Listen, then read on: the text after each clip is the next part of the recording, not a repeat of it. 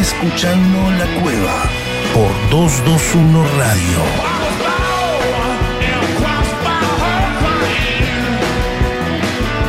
Buenas tardes, ¿cómo andan? Aquí estamos una vez más en la cueva, en 221 Radio, en el 103.1. Estamos aquí hasta las 20, como cada jueves, para hablar de música, para hablar de rock.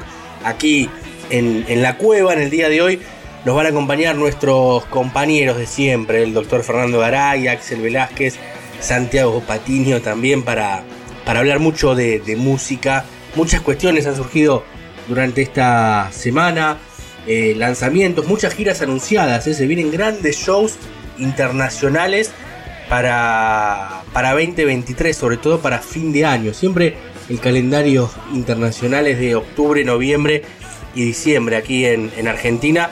Eh, vamos a estar hablando de, todos los shows que, van a estar viniendo, obviamente, aquí en, la cueva, como, como siempre, pero además de shows que están viniendo, el primero de julio va a estar tocando aquí en la ciudad de La Plata en el Teatro Ópera Malón, una de las grandes bandas de heavy metal. Y hoy vamos a hablar con Carlos Cuadrado, uno de sus fundadores, ¿eh? su bajista.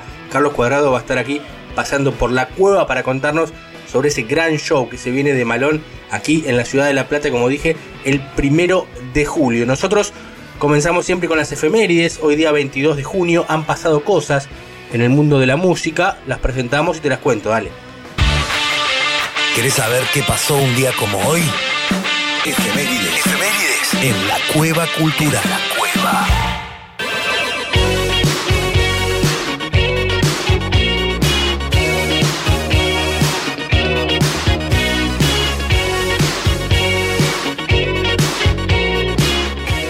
...22 de junio de 1953 nace Cindy Lauper, cantante, actriz, vendió más de 50 millones de discos, 20 millones de sencillos. Uno de los sencillos el que está sonando de fondo, las chicas solo quieren divertirse. Y un millón de DVDs en esa época donde se vendían DVDs, primera cantante femenina en tener cuatro sencillos de un mismo álbum en el top 5, una locura, hoy está festejando años Cindy Lauper. 22 de junio de 1973, hace 50 años, David Bowie lanzaba la canción Life on Mars, un temazo, llegó al puesto número 3 del chart en Reino Unido y el track presentó un invitado en el piano por el tecladista de Yes, Rick Walkman. 22 de junio de 2018 muere Vinnie Paul, músico, compositor, productor, conocido por ser el baterista y miembro fundador junto a su hermano Dimebag de la banda Pantera. Además, participó en Hell Yeah y Tammy Planch, un genio indiscutible de la música que se nos fue en el año 2018. Hasta acá las efemérides del día de hoy. Nosotros vamos a separar, ya nos metemos de lleno en la columna de Axel Velaje, como siempre, para comenzar. Pero decíamos, hace 50 años, David Bowie lanzaba esta canción que escuchamos. Nos quedamos aquí hasta las 20. Como siempre, se viene Carlos Cuadrado de Malón, el doctor Fernando Garay también Santiago Patini. y mucho más. It's a god awful small affair to the girl with the mousy hair. But her mommy is yelling no, and her daddy has told her to go. But her friend is nowhere to be seen.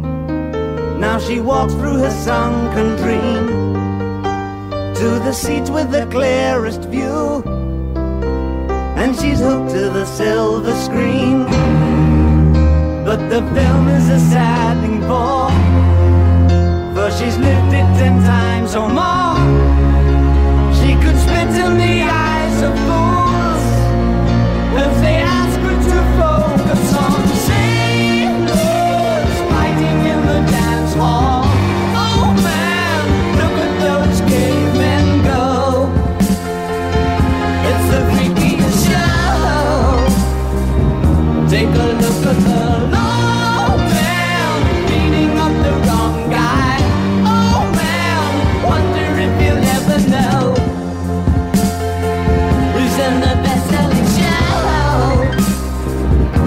their life on Mars.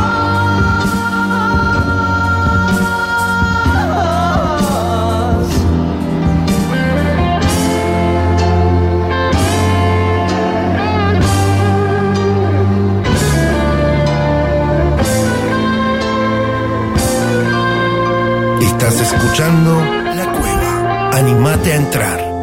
It's on America's tortured brow that Mickey Mouse has grown up a cow.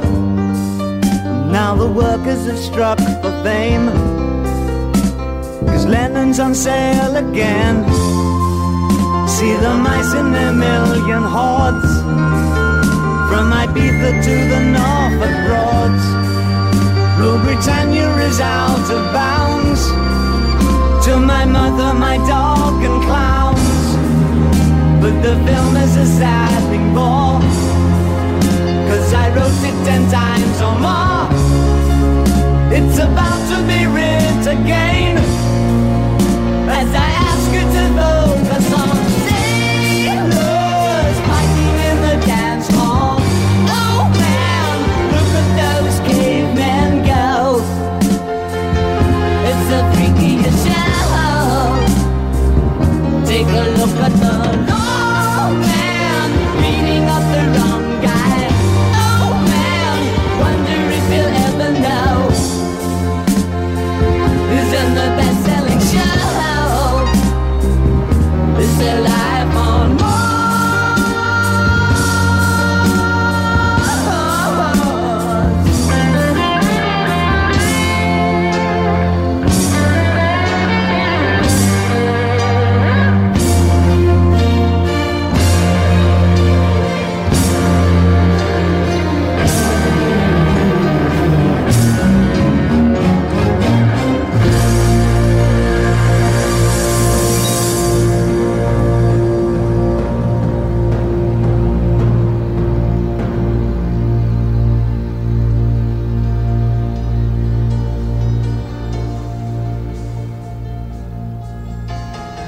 Escucha La Cueva por 221 Radio 103.1. Muy buenas a todos, ¿cómo están? Bienvenidos una vez más a la Cueva Radio. Les saluda como siempre Axel Velázquez desde México. Y hoy les traigo un top 10. En este caso vamos a hablar de los que para mí son los mejores 10 discos debut de toda la historia del rock. Aquellos que marcaron un- una entrada triunfal a, muchas bandas en este mundo del rock, en las grandes ligas, y que demostraron que aunque seas un novato y desconocido en la industria, puedes entrar en las grandes páginas imborrables de la historia de la música. Así que bienvenidos y pónganse cómodos que hablaremos de los mejores discos debut de la historia del rock.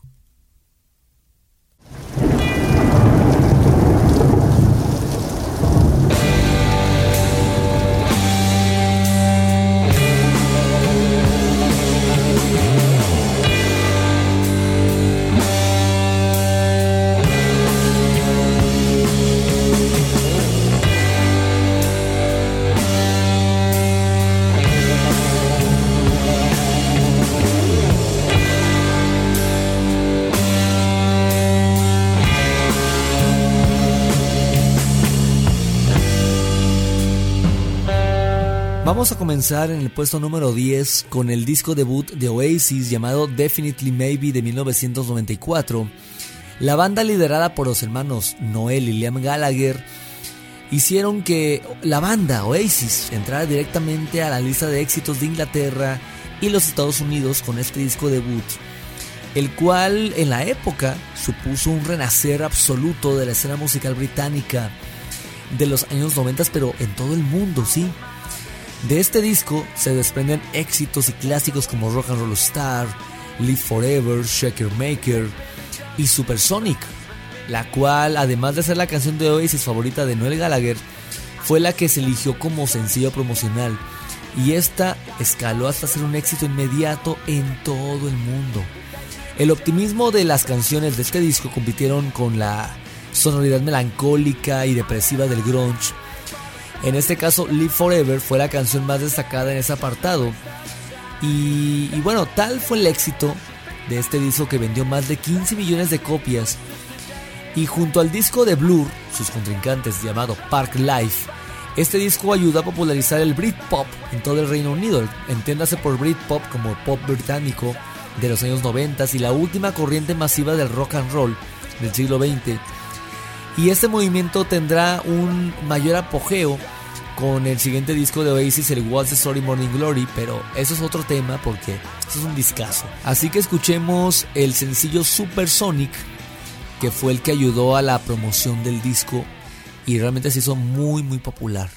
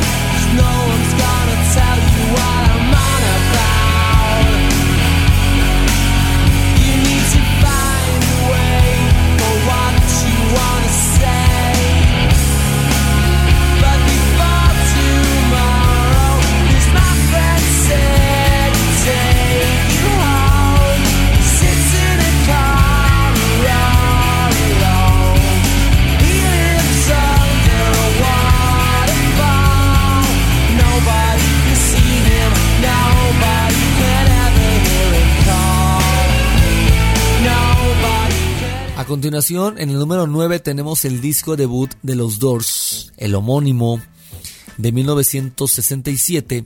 Y con este disco los Doors y esta propuesta sonora la estableció de inmediato como una de las bandas más grandes de la historia del rock de todos los tiempos. En la combinación de las letras de Jim Morrison, el profundo mantra del órgano de Ray Manzarek y la guitarra de Robbie Krieger, además la poderosa batería de John Densmore que tenía influencias del jazz, todo esto eh, funcionaron bastante bien y de manera correcta en cada una de las canciones que componen al disco. Este sí tiene unos clásicos del otro mundo, Like My Fire, Backdoor Man, The Crystal Ship, The End. Este disco es psicodelia, blues, hard rock, jazz y mucha poesía. Vamos a escuchar el, clásico que abre este álbum, que es el Break On Through to the Other Side. You know the day destroys the night, night divides the day. Try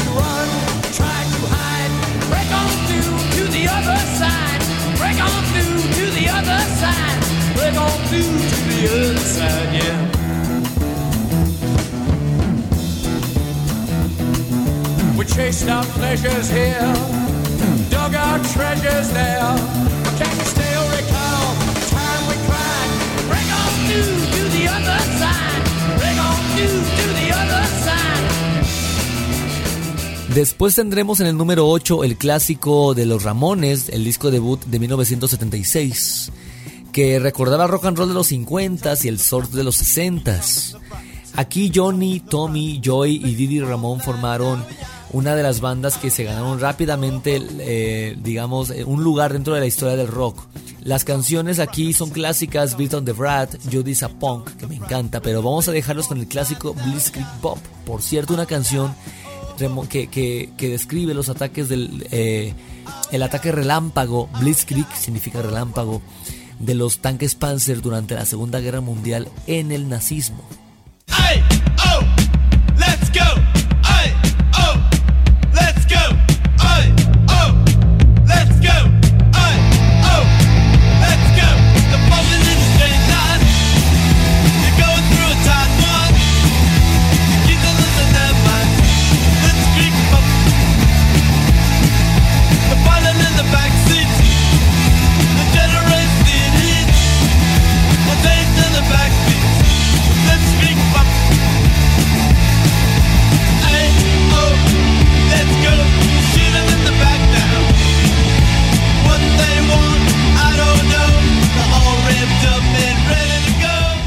Después tenemos en el número 7 a Van Halen y su disco debut en 1978, pero es que esto no, podía faltar este disco aquí. Nadie se esperaba en esta época una revolución como la de este disco, que rompió todo tipo de esquemas, sobre todo por el virtuosismo de Eddie Van Halen. Empleaba técnicas guitarrísticas, recursos como nadie antes lo había hecho quizá, desde Jimi Hendrix. Aquí tenemos temas como On Fire, el, el cover de You Really Got Me, y sobre todo Eruption, que va a ser la revolucionaria. Vamos a escuchar las innovaciones técnicas y cómo transformó Eddie Van Halen el rock con este tema de tan solo de escasos dos minutos de duración.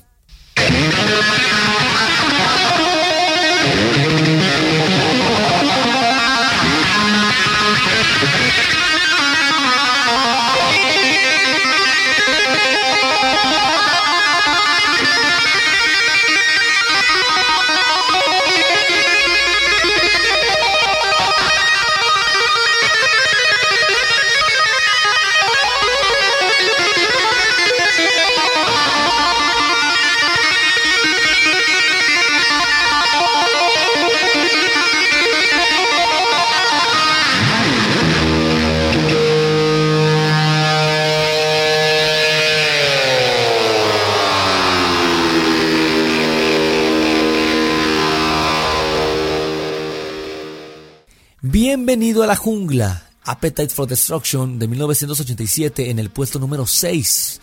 El primer trabajo de Guns N' Roses y digamos el refresco de la escena del glam y del pop de los 80s con una sonoridad única que todo esto era de la mano de la sonoridad de Slash, Izzy Stradlin y compañía, pero sobre todo la inconfundible voz de Axel Rose. A día de hoy, este disco ha vendido más de 35 millones de copias en todo el mundo. Y las canciones son éxitos. Hay tres que sobresalen. Welcome to the Jungle, Paradise City y el himno por excelencia Sweet Child of Mine. Escuchemos.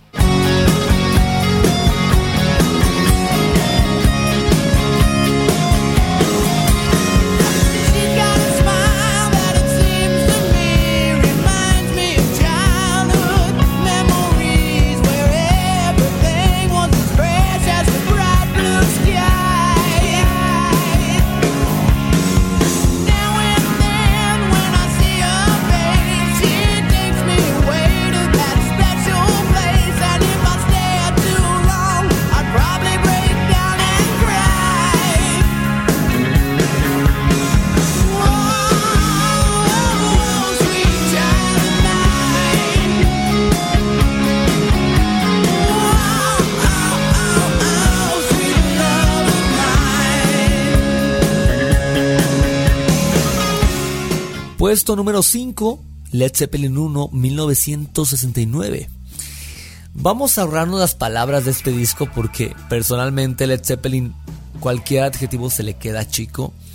Solamente les voy a poner la primera canción con la que abrió este álbum y que con la que junto a Black Sabbath y Deep Purple van a formar la santísima trinidad del heavy metal y la cátedra de rock que dan aquí es una cosa del otro mundo. El nivel técnico de John Bonham con esos bombos, ese ritmo peculiar, toda la banda demostrando su máximo nivel. No digo más, escuchemos el primer tema, Good Times, Bad Times.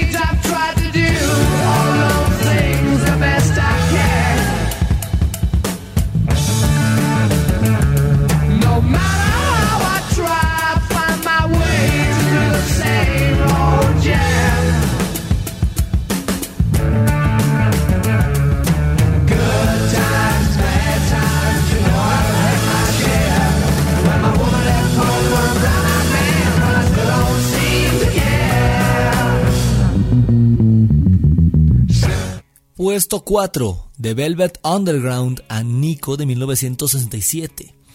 Este año de por sí, la revolución musical que, hace en el rock es increíble. Pero de Velvet Underground se adelantaron décadas al presentar un disco debut acompañados por la cantante Nico y Andy Warhol como manager. Las canciones aquí hablaban de temas diversos como el consumo de drogas, la heroína, la violación, el sadomasoquismo, la prostitución. Todo esto, aunque suene extraño, vendió la, la cifra muy corta de 30.000 copias en los Estados Unidos, pero pareciera irrelevante. Pero alguna vez dijo Brian Eno que cada persona que lo compró decidió formar una banda de rock. La canción icónica aquí es Heroin, la más radical de todas, donde queda en manifiesto la cultura de la experimentación psicodélica de los 60 Escuchemos un poco de su tema Heroin. Just where I'm going.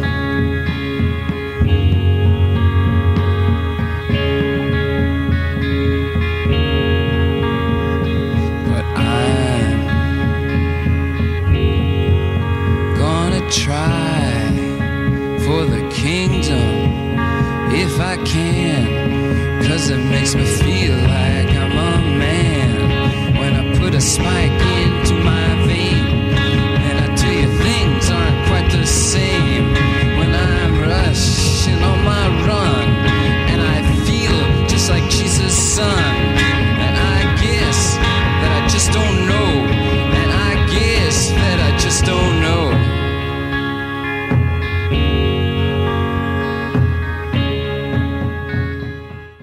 Puesto 3, In the Court of the Crimson King de 1969.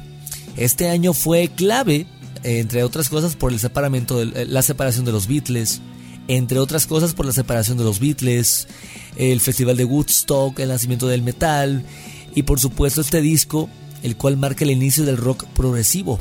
Además del Pet Sounds y The Piper the Gates of Down de Pink Floyd o el Sgt. Pepper de los Beatles, la fusión de la música clásica y el jazz con el rock se dio por primera vez aquí a estos niveles de virtuosismo y el cual hizo que realmente el primer verdadero disco del rock progresivo fuera este.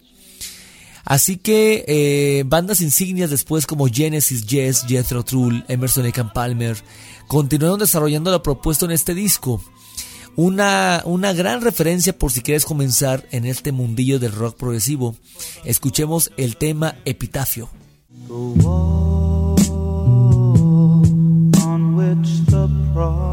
Prophets wrote is cracking at the seams. Upon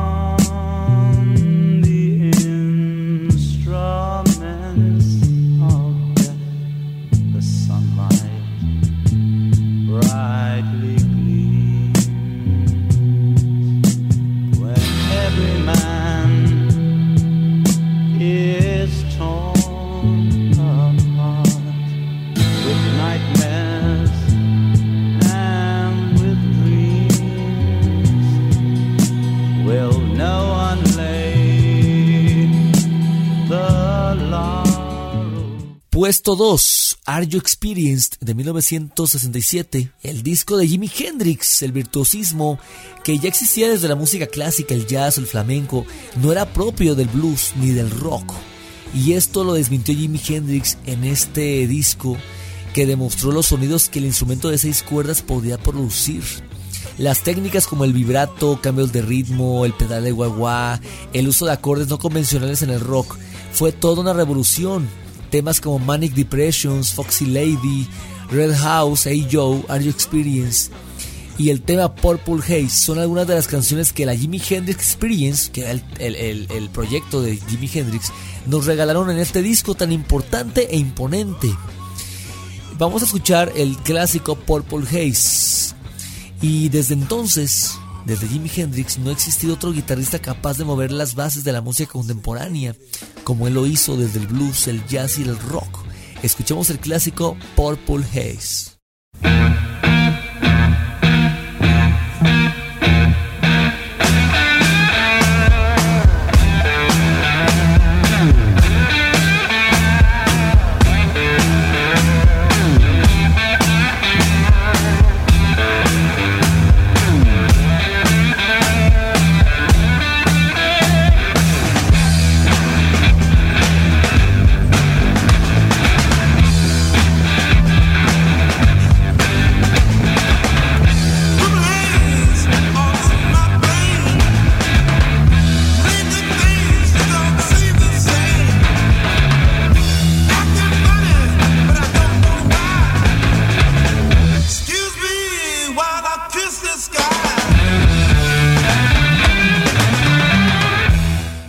Número uno tendremos a Black Sabbath, por supuesto, el disco que lo cambió todo cuando el sonido inicial propuesto por Tony Iommi después del accidente que hizo que sus cuerdas de la guitarra bajaran de afinación hizo una, una sonoridad, sonoridad más oscura. Y justamente el tema con el que abríamos el, eh, este, esta cápsula vamos a continuarlo por acá el tema se llama Black Sabbath y estos van a inventar el heavy metal este estilo de rock nuevo que hoy por hoy tiene una de fanáticos impresionante. Así que vamos a dejarlos y nos despedimos con esta canción. No sin antes recordarles que se queden aquí en la programación de la Cueva Radio. Yo soy Axel Velázquez y nos vemos el siguiente jueves para hablar de más música. Nos vemos, los dejo con Black Sabbath, el tema homónimo del disco de 1970, el disco que lo cambió todo. Tony Iommi, Giselle Butler, Bill Ward y Ozzy Osbourne cambiarán la historia del rock para siempre.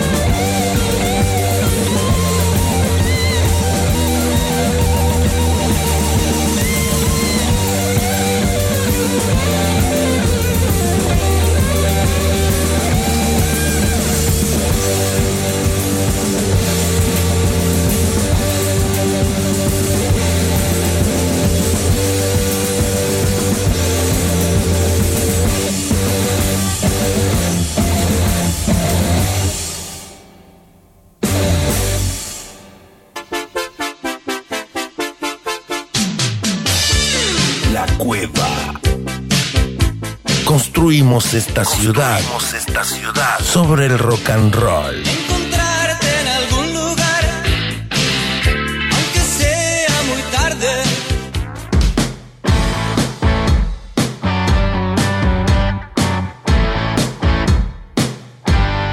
Seguimos en la cueva, ¿eh? como siempre, aquí en el 221 de, del día 103.1 para hablar de música. Seguimos hablando de rock en este nuevo programa y como siempre llega la columna del doctor Fernando Garay. Fer, ¿cómo estás?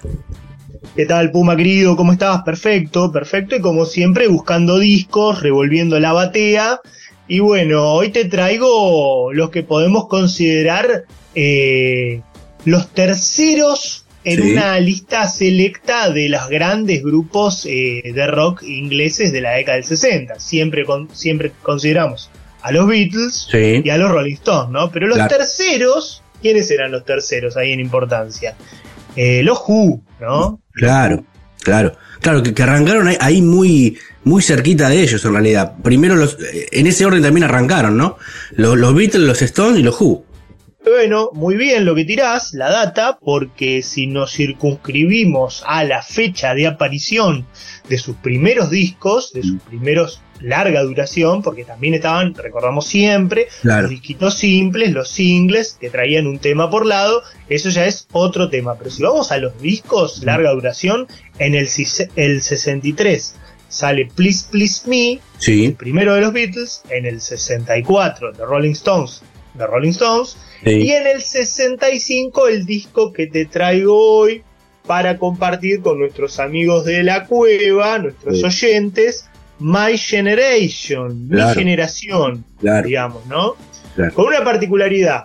Eh, eh, también pasaba con los Beatles y con los Stones, porque en aquellas épocas salía la edición eh, británica y salía Sí. la edición norteamericana. Claro, Entonces, bueno, en esta edición en CD que te traigo hoy, eh, está la tapa, te trae, eh, esta edición traía la tapa que salió en Inglaterra, My Generation, sí. con ellos cuatro, los Who, tomados de arriba, Sí, eh, con unos tachos de, de Sí. aceite, claro. digamos, una cosa muy rústica, Muy rústica. como, como un poco caracterizándolos.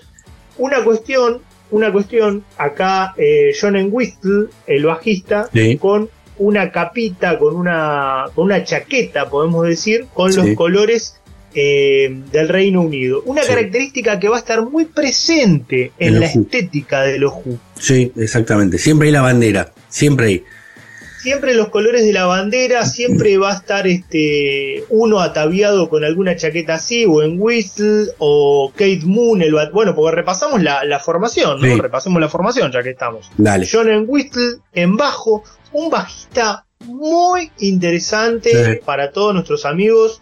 Eh, acá se van a empezar a distinguir los Who. Acá se van a empezar a distinguir los Who por esta cuestión de la base rítmica, digamos. Sí, claro. Porque John Whistle, como bajista, va a, a aportar un sonido muy característico y va a solear más, digamos. O sea, no va a ser si. Vamos a empezar a hacer como unos paralelismos. No es el bajo de Bill Wyman en Claro. los Stones. Sí. Que perfil bajo, acompaña, hace la base, que yo. No, acá eh, solea, lo escuchás Claro. al. Toma al- al otro, bajo otro protagonismo. Toma el bajo. otro protagonismo. O sea, no es que lo de Wyman este, con Charlie Watts este, no, no, no sirviera para el No, proyecto claro. de los Stones, ni mucho menos. Pero acá el, el bajo de Whistle va a tener un protagonismo, este, te diría que hasta central en muchísimos temas. ¿viste? Totalmente. Bueno, la batería Kate Moon. Claro. Un loco. Kate Moon Un loco lindo.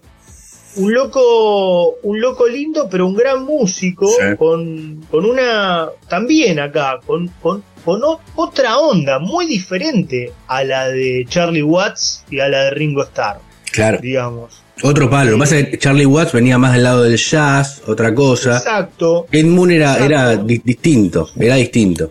exacto. Si bien Kate Moon en su formación va a tener eh, una escuela de baterista de jazz por la forma de, de agarrar los palos. Pero bueno, ya el volumen que le va a entrar a poner. Bueno, de hecho, cómo armaba su set de la batería. Ahí Claro. tenés un dato. Él usaba, empieza a usar el doble bombo. Sí. que eso ya te marca eh, te marca una cuestión de, de mucho más este power, ¿viste? Claro, Usar dos claro. combos generaba otra otro tipo de sonido, ¿viste? Claro, e- eso, eso después lo adaptó muy bien eh, Bonzo en Led Zeppelin también. Ah, bueno, eh, justamente. Eran bestias, es una, es una, una gran influencia para, para Bonham en Zeppelin, eh, claro. totalmente.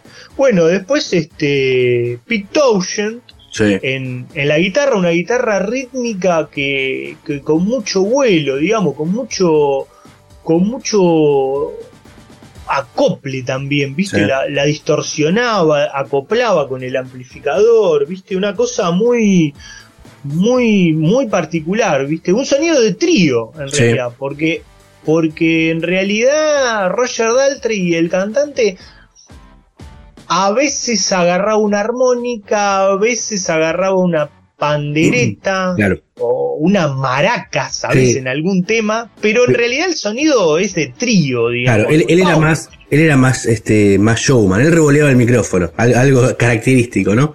Bueno, en esa época. tot- Totalmente, ahí, ahí vas a un punto muy interesante, porque Roger Daltrey como frontman eh, muy exuberante, Sí. este, muy particular, muy carismático, rubio, Mm. eh, Mm. en esa década del 60 salía a tocar con lentes negros, Claro. lentes de sol, este, muy, muy paradigmático. Y después ya con el desarrollo de, de- de los años de, de- de performance, comenzó a una, a una cuestión de revolear el micrófono, viste, como decir, bueno, este se la da en la cabeza, Sí, mata terrible. a alguien, no, pero el loco la tenía atada, viste. Era terrible. Revoleaba como, como un lazo, viste. No, además, la- además largo, lo, y lo tiraba para arriba, después lo cazaba y seguía no. cantando, era impresionante. No, pero una cosa de, de, de- de malabarista. Sí, terrible. ¿viste? Terrible. Así que bueno, ellos este, arrancan ahí el comienzo de la década del 60. Primero no se llamaban los Who, primero se llamaban los The Tours. The Tours, claro, exacto. The Tours, después por un breve momento se llamaban los High Numbers. La High Numbers, eso, eso, eso tiene, todo tiene, todo tiene una historia, ¿no? Porque en ese momento, eh, año 64, más o menos 65, Sí. en el Reino Unido existían eh, las subculturas, ¿no? Claro. Como, como, como podemos decir, ellos eh, estaban en la subcultura de los mod, Claro, los ¿no? mods. Exacto. De los mod. ¿Por qué venía eso? Eso venía, había surgido de los jazzeros, que el jazz estaban los trad, que, que escuchaban las orquestas tradicionales de jazz, Sí. jazz trad y jazz moderno, y entonces Sí. ahí viene mod como un diminutivo de jazz moderno. Entonces, Sí. bueno, todos estos pibes eran fanáticos como los Stones, ¿no? De los negros, de la Claro. música de los negros, del blues, del rhythm and blues y del soul, ¿viste? Y, y estos eran fanáticos, ¿viste? Sí. y, y, y de las cantantes este, de grupos de chicas negras, viste que cantaban este grupos muy vocales de, de negras. Claro, claro. Entonces estos eran como enfermos del rhythm and blues, digamos, Mm. como fanáticos del rhythm and blues. Mm. Este, bueno, y entonces empiezan a tocar, como te digo, van cambiando un poco un poco sus nombres, un poco también por el por los managers que les empiezan a tirar Sí. este, consejos. Y esto de High Numbers viene porque estos mod, o sea, esta, estos este, subcultura mod, usaban remeras con números, ¿viste? Claro. Entonces, por eso le ponen por, por un momento, por unos breves periodos de tiempo de meses, le ponen los high numbers o los números altos. Sí. Pero bueno, finalmente eh, comienzan a, a tocar como, como The Who, ¿no? Y ahí, este My Generation es el primer disco, el que te traigo. Y bueno, entonces ahí con este es este prácticamente llegó al número 5, porque lo, lo que pasaba un poco con los Who, a diferencia de Beatles y Stones, Sí. era que ellos no lograban que sus discos eh, fueran este número uno, digamos. Lo que pasa es que no en, esa, esa época era muy difícil. Los Beatles, por ahí, en- entre los primeros 10 a veces No, tenían no. 5, ¿viste? Era era imposible, era imposible. No, era una. Cuando dejaban un hueco se metían los Stones. Claro. Entonces, ya para, para rankear este tan alto, si bien sus discos rankeaban, pero Sí. bueno, eh, los otros, viste, eran infalibles. como Claro, era todos los, los, los chicos de Liverpool. Porque Sí. acá también hay una diferenciación.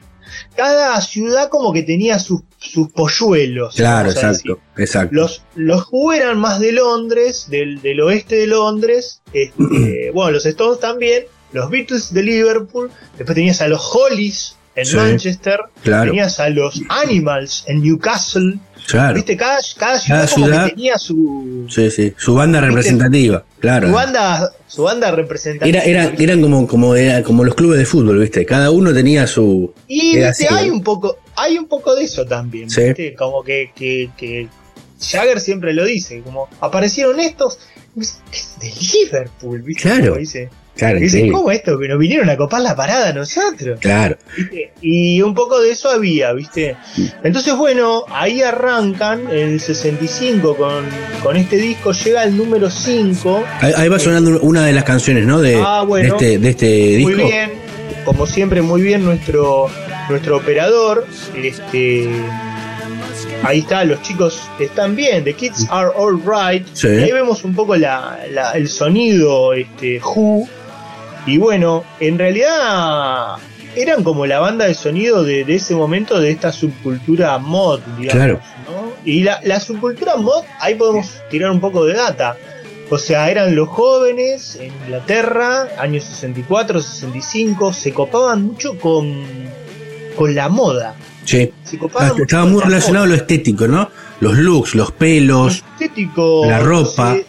La ropa, ¿no? Se gastaban muchísima guita, o sea que toda la guita, Sí. en, en pilcha, ¿viste? Claro, terrible. A, a esas tiendas este, como tradicionales, ¿viste? Como Harrods Sí. en, en- en Londres, y se gastaban todo el billete de trajes así a medida. Eso. Este, o sea, le daban mucha bola a eso. Otro, otra característica, tenían varias como cositas que los diferenciaban, digamos. La otra cuestión eran las este, motitos italianas. Ah, tipo Vespa, así. Exactamente, Vespa, Lambretta eran las marcas Sí. este, italianas que ellos amaban para desplazarse por todo Londres Claro. y eran como eran como picantes, ¿no? Eran como era, le gustaba como mucho la trasnoche, por ahí eh, hacían Sí. un abuso de pastillas también como Claro. anfetaminas, digamos, alcohol, bailando toda la noche. eh, y también eran como irónicos, eran como picantes. Por ejemplo, la, la, la, la ley del momento había establecido la obligatoriedad de ponerle espejito retrovisor a, Sí. la, a la motito. Sí. Entonces estos que agarraron le pusieron seis de cada lado del manubrio. Entonces era como decir, ah, bueno, está bien, es obligatorio. Te, te pongo dos espejitos, cuatro, doce, le Claro. una cosa, viste, como... Era medio burlón, irónico, Sí. como diciendo, como Eh, lo pasa es- pelo. Siempre hubo, eh, sobre todo en Inglaterra, ¿no? Sobre la sociedad tradicional inglesa, mucho de, de- o, o lo respetaban mucho o por el otro lado la burla un poco también a la tradición, ¿no? Sí, y era todo un momento en el cual desa- se desafiaba mucho a la autoridad, ¿no? Con A la corona también, esto pasaba, después pasaron con bandas como los Sex Pistols y otras cuestiones, ¿no? como los Beatles y los Stones, ¿no? Claro. De, de- de desafiar a la, a la autoridad. Este, también había pica con otras bandas, este, otra subcultura que era la subcultura rocker, Claro. que eran los más de, de cuero, más de jopito, Sí. y hay como, como, como anécdotas así mitológicas, ¿no? Como que se encontraban ahí en la playa, eh, ellos iban a, a Brighton, Sí, ahí en el verano, y se encontraban y se cagaban a piña. claro, No. terrible. La- era como era una era tipo encuentro de barras viste Claro, sí, sí, total. Medio volviendo un poco a lo que decías a, a la analogía con el A fútbol, fútbol, ¿viste? claro, era sí, como totalmente. cuento de barras viste Mm. la música que escuchaban pues enseguida te detectaban nosotros andaban más en tipo más Harley Mm. para decir algo por la forma y los estos con las italianas viste las Claro. Que yo la pilchita que yo bueno y se armaba la Sí, sí, piñadera terrible. este los, los las famosas batallas de Brighton.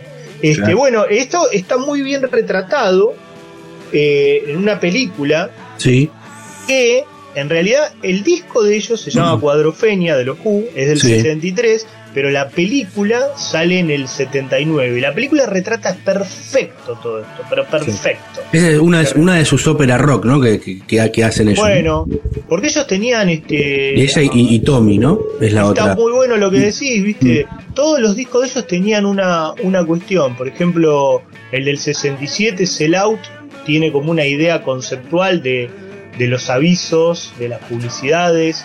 Tommy es como una, una de las primeras óperas rock que Sí. existe en el grupo, en el rock, digamos, un disco eh, doble, un disco con toda una historia, Claro. una película que se va a hacer sobre eso, ¿viste?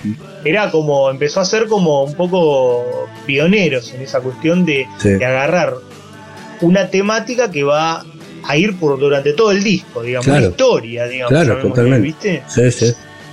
Entonces, bueno, esa película, como te digo, se la recomendamos a nuestros amigos cuadropeñas si les interesa lo que era la, esta cultura mod, ¿viste? Sí. Está muy bien retratado. Es, es buenísima la película. Y aparte con la música, con la música de los Who. Con Claro. un papel, con un papel muy importante de un muy jovencito Sting, Sí, que, claro. que- con un personaje muy gracioso que, que lo dejamos ahí para que lo chusmen, pero aparece Sting y la verdad que es este desopilante su, su actuación. Mirá vos. Así que bueno, entonces te puedo decir eso de de, de los Who, ¿no? Este, después ellos van a tener una carrera que se va a extender. eh, eh, tienen una cuestión, ¿no? En el 78 muere Kate Moon, Sí, muere relativamente joven, sí, ¿no? Muy joven, con Sí. 32 años. Kate Moon era como siempre el, el más excesivo de todos. totalmente, claro. O sea, como mucho problema con el alcohol, mucho problema con, con diferentes este, sustancias. ¿viste? Abuso de sustancias. Entonces, el loco se murió muy joven Mm. y quedó ahí como un interrogante, ¿viste? De qué hubiese sido la, la obra de los Who. Por más que ellos después este, lograron reemplazarlo con Kenny Jones. Con Kenny Jones, claro. Con Kenny Jones, que, Que, era- que fue, fue entrevistado aquí en la cueva por nosotros. Kenny fue Jones. entrevistado, fue entrevistado vía Vía, vía mail por la cueva. Exacto. Sí, sí. eh, que provenía de otra de las bandas mod, que algún día vamos a hacer también, los Small Faces, Sí, claro.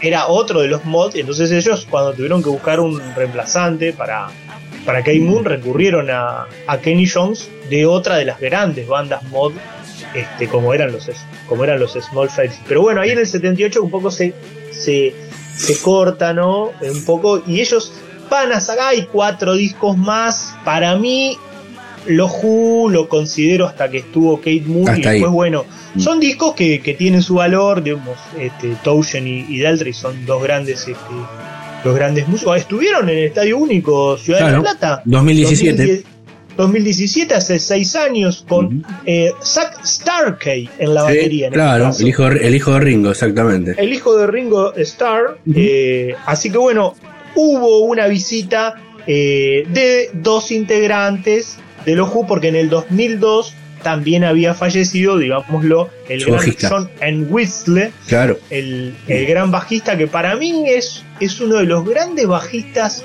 este, de la historia del rock. Si, si Sí. tienen la oportunidad, este, préstenle bola eh, y hagan foco, viste, con la oreja, parás la oreja en el parlante y decís, voy a seguir el bajo, voy a seguir Sí. el bajo.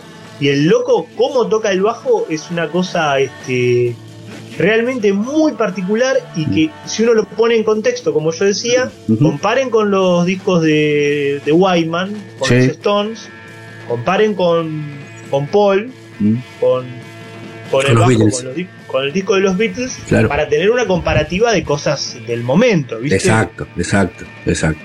No vas a poner con un disco de 2023, ¿viste? No, no, totalmente. Pero lo que sonaba en ese momento, exactamente. lo que, lo que sonaba en ese momento. Y los otra cosa de los Who era que Mm. ellos, este, a diferencia de, de los Stones, ponele, eh, participaron en casi todos los fest- mega festivales importantes de la historia del rock, digamos. Claro. Los Beatles, vamos a decirlo, dejaron de tocar en vivo en el 66 y ellos se quedaron afuera de todo lo que es los recitales multitudinarios, salvo el recital de Shea Stadium, Sí, eh, en- en un estadio, pero que también lo, lo llegaron a hacer ellos, pero ellos no vivieron la época de, de los estadios, de los grandes recitales. No, de los festivales esos grandes de Monterrey que había, ¿no? De Monterrey, de la, de la isla Exacto. Sí. Ahí- ahí- a eso iba. Mm. Los, los Who son protagonistas destacados, centrales del Festival de Monterrey, del Festival de Woodstock. Claro. con medio millón de personas, del Festival de la Isla de White, del Festival Claro. de Live Aid. O sea, ellos participaron en todos los todos. Grandes, fe- grandes festivales de la historia del rock. Claro.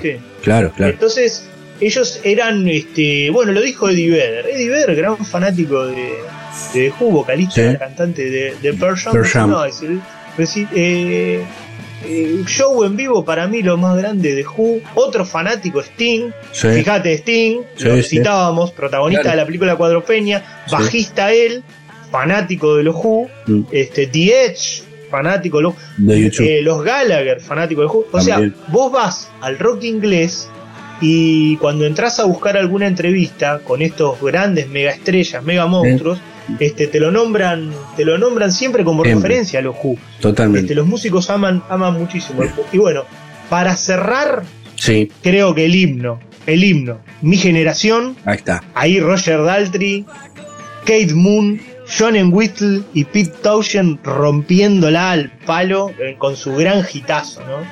Bueno, Fer, espectacular este disco que nos traes, el, el disco de los Who, una de las grandes bandas en vivo de todos los tiempos, lo dijiste vos, lo mencionaste, me parece que, en todas estas encuestas creo que, los Who están eh, y vale la pena volver a escuchar estas canciones. Con este clasicazo nos vamos, nos reencontramos el próximo jueves. Dale, me quedo acá buscando qué otro disco te, te traigo.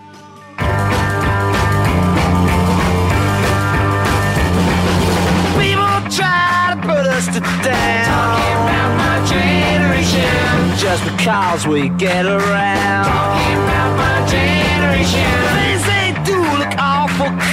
Talking about my generation. Hope I die before I get old. Talking about my generation. This is my generation, baby. Why don't you all fade away? Don't try to dig what we all s- s- say. I'm trying to cause a big s- s- sensation. I'm just talking about my g- g- generation. My generation.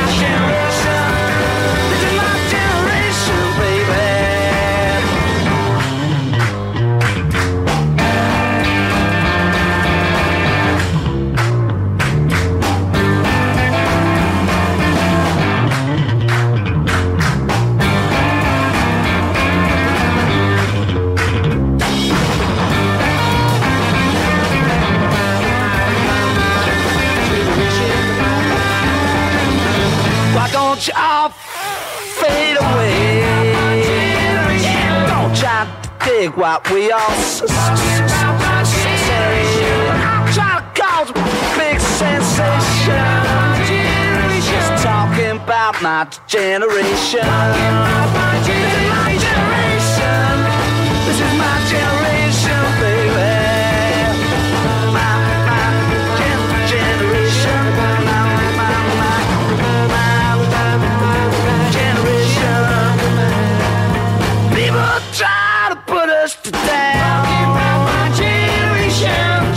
cause we could get around. Talking about my generation. Things ain't doing awful cold. Talking about my generation. I hope I die before I get old. Talking about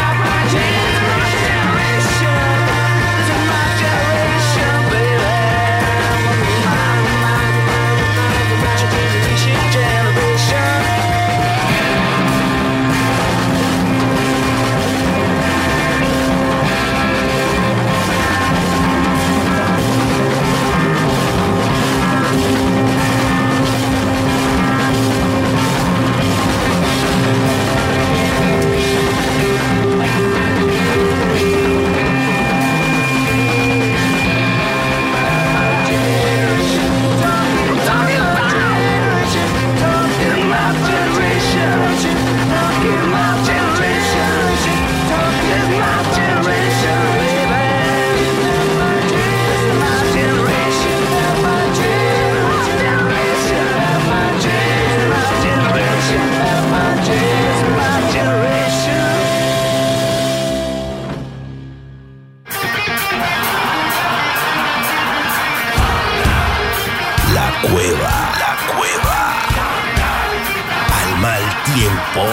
buen rock.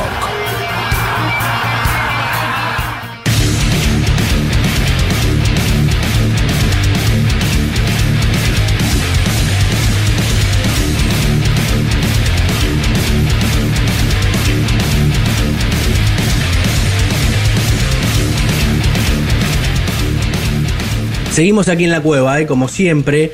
Eh, nos vamos a dar un gustazo. En este momento llega el, bloque de las entrevistas donde hablamos con, con artistas, con músicos. Y, además el, el gustazo porque no, no hemos entrevistado nunca. Y además viene a la ciudad de La Plata porque el próximo sábado, primero de julio, en el Teatro Ópera va a estar tocando Malón aquí en la ciudad. Y hablamos con Carlos Cuadrado, uno de sus integrantes. Carlos, ¿cómo estás? ¿Qué tal? Buenas tardes para todos. Eh, bien, bien, con ganas de volver a La Plata. Que Con- con, Malón hace, hace ya un tiempo que no vamos, así que eh, muchas ganas, muchas ganas. Eh, y, y además, este, de las ganas, imagino en esta gira de presentación de, de este nuevo trabajo, ¿no? De, de Oscuro Plan de Poder. ¿De qué va todo eso? Sin spoilear, como se usa ahora, viste, con el término de las series. ¿Qué show esperamos acá en la ciudad? Y principalmente un, un gran show de Malón, que ya lo- a partir del primero de abril que nos presentamos en Capital, eh, fue como el inicio ¿no? de, de esta Claro. nueva etapa con Batero Nuevo y con Malón, ¿no? obviamente. Y, Claro. y tiene que ver con eso, con un repaso de, de- de los clásicos de Malón y bueno, con la frutilla de, de algunos de los temas nuevos que, que pertenecen al nuevo disco. ¿no? Así Claro. que por eso te decía, hay una energía renovada y estamos con muchas ganas de tocar, a pesar del paso del tiempo, que ya hace años que estamos tocando y, y bueno, que ya estamos grandes, pero ya- todavía tenemos ganas. sí. Bueno, eso es lo importante, tener ganas. Imagino también que es distinta la, la experiencia, ¿no? Una banda como ustedes, tantos años, obvio que no, no es lo mismo que al comienzo, cambió todo tanto, ¿no? No solamente Sí. la música, el país, el contexto, las formas de grabación, la tecnología, bueno, todo. Todo, Pero ustedes todo. están ahí, ustedes están ahí, siguen al pie del cañón con ganas, que es lo importante. Sí, yo creo que más que nada pasa por eso, por las ganas, porque hoy en día la tecnología a, a todo nivel, ¿no? No solamente en, lo- en el audio, en las luces, en lo que tiene que ver con un show de, de- de música, ¿no? De rock Sí. en este caso, eh, siempre como que te, te va llevando adelante y, y- y viendo, eh, nosotros cuando empezamos a tocar teníamos, eh, usábamos cable, no sé, para enchufar en el equipo, ¿entendés? Y bueno, ahora eso se simplificó mucho más, Sí. eh, con todo el tema este inalámbrico y bueno, ya hoy en día ni siquiera equipo estamos usando, salimos todo con pedales, con línea, con consola y bueno, eh, dentro de todo nos ayornamos bastante bien. Claro. Tampoco somos enfermos, pero bueno, tratamos de estar al día con, con lo que podemos y con lo que vemos que, que a nosotros nos resulta eh, como, no sé, tratamos de siempre que no pierda el poder la música de, de ¿no? Claro, claro, claro. Así que en ese sentido, sí, tiene con todo eso, ¿no? Claro, Lo que no- te decía, de estar todo el tiempo tratando de estar eh, sin perder la, la- la- la idea o la química nuestra, ¿no? Que Sí. somos tipos que tocamos hace un montón de tiempo, muchos años, y bueno, por ahí no somos grandes virtuosos, pero tenemos esa cosa de, de- de- de que nos sale de, las tripas más que nada. Claro, totalmente. Totalmente. visceral lo, lo que pasa conmigo, por ejemplo, con, el Tano y, y con Javi en este caso, y bueno, y Claudio, obvio. Claro, son muchos años juntos y además, bueno, e- eso que transmiten ustedes también, que lo recibe la gente abajo, pero se lo devuelve, ¿no? También está bueno así de vuelta con la gente, porque un show de malón, yo no imagino un show de malón todos sentaditos en una platea, aplaudiendo cuando termina la canción, ¿no? No, no, no, no. La verdad que lo vivimos el sábado pasado en Rosario, que fue una locura. eh, la gente, cómo se copaba. Y, yo por ahí en un momento me saqué un auricular porque veía que saltaban y gritaban. Y, y venía y me saqué el auricular y me vi una cosa así que, viste, como una trompada. Sí, un calor y un volumen de la gente como cantaban los temas y bueno, por suerte eso sigue vigente y somos agradecidos nosotros también de todo eso, de- de- del, del apoyo de la gente, de lo que nos bancó eh, a pesar que hubo un tiempo que no tocábamos, y bueno, cuando volvimos, como que se reactivó todo y se sumó toda una nueva generación de hijos, de, de sobrinos, no sé, de, de gente nueva, de chicos, de muchos chicos que, que estuvo buenísimo. Eso Claro. a nosotros, bueno, es como una inyección que te, que te da, ¿no? Claro, eso, eso te iba a decir, vos, les, les pasa a ustedes arriba del escenario, porque imagino cuando arrancaron, eh, aparte de que eh, era- eran jóvenes, por ahí no, no todos eran padres, ¿no? O sea, cambia el contexto, ¿no? Claro. La misma gente que los iba a ver ahora va con sus hijos, o alguno con su nieto, ¿no? Eh, o sea, todos Hasta crecemos. A mí mismo, a mí mismo me pasa, a mi nieto. Claro, te pasa a vos. Así Es, que- es increíble, es, es muy loco, ¿no? Porque además una banda de... eh, están a punto de llegar a los, a los 30 años, más allá que en el medio tuvieron este un distanciamiento, eh, pero no, no suele pasar, ¿eh? Son muy pocos los casos de que las bandas sigan después de tanto tiempo, ¿no? Sí, sí, y, y que tampoco es fácil, ¿viste? Eso eh, también hay que tenerlo en cuenta porque somos cuatro tipos que ya estamos grandes, por ahí el margen de, ¿viste? de bancarse así, o tenemos más roce que antes. Claro. Sí, Pero lo que sí te puedo decir que tenemos un gran grupo de laburo que Sí. ya hace años está con nosotros y bueno, está como todo mucho más aceitado y, y nosotros en la sala tratamos siempre con anticipación de armar el show, de elegir los temas, hablar con Tito Romero que se encarga de luces y él ya programa todo 15, 20 días antes de lo que va a hacer, ya se encarga la, de- eh, la gente del sonido de, de encargar lo que necesitamos, de ver cómo está cómo están las instalaciones del lugar donde vamos a tocar, y si es que hay que alquilar algo para reforzar porque está medio flaco, claro. eh, eso se hace todo con anticipación, es un laburo, es, un laburo. Es terrible. Es un laburo y que siempre eh, también nosotros era como una condición de ir a un lugar y que, y que suene la banda, Claro. No ir a tocar y, y- o, o gastar en que por ahí, yo qué sé, eh, podés ar- a- abaratar costos, pero no vale la pena porque después se pierde todo lo, lo esencial de un show de, de- de música. Total, total. Es, es Vos que vas le- a ver un show y, y- y eso te atrapa. Exacto. Qué buenas luces, cómo suena. Se va con eso la gente. Es un todo, es un todo. Yo eh, es como que vos decís, eh, eh, hay que verlo como una inversión, ¿no? Tam- también para el show. Claro. Porque es lo que vos estás Exacto. mostrando, ¿no? No solamente la música hoy en día eh, entra por todos lados, no, no solamente por, por- por el oído, ¿no? Este, lo que es un show. Exactamente. Y vos lo ves hoy en día, los shows, que eh, por, ahí, por ahí el público nuestro es más, perdón, es más eh, pasional, Sí, pero también hay muchos chicos que están todo el tiempo filmando, o ves montones de, de shows en todo el mundo y la mayoría están todos filmando sí. y cada vez los teléfonos tienen mejor calidad de imagen, ¿viste? y eso se aprecia todo, fue un blanco bueno que estuvo, loco. De otra, de Son de cosas otra- que, claro, son cosas que por ahí yo en vivo tocando no lo veo. ¿entendés? Yo tengo Claro. pantallas, tengo luces, de todo. Yo estoy siempre mirando para adelante, enchufado acá, que llegue, que escuche bien todo. Y después eh, aprecio mucho el laburo cuando veo las imágenes. ¿no? Claro, me imagino, me imagino. Estamos hablando con Carlos Cuadrado de, Malón, que llega el primero de julio aquí al Teatro Ópera.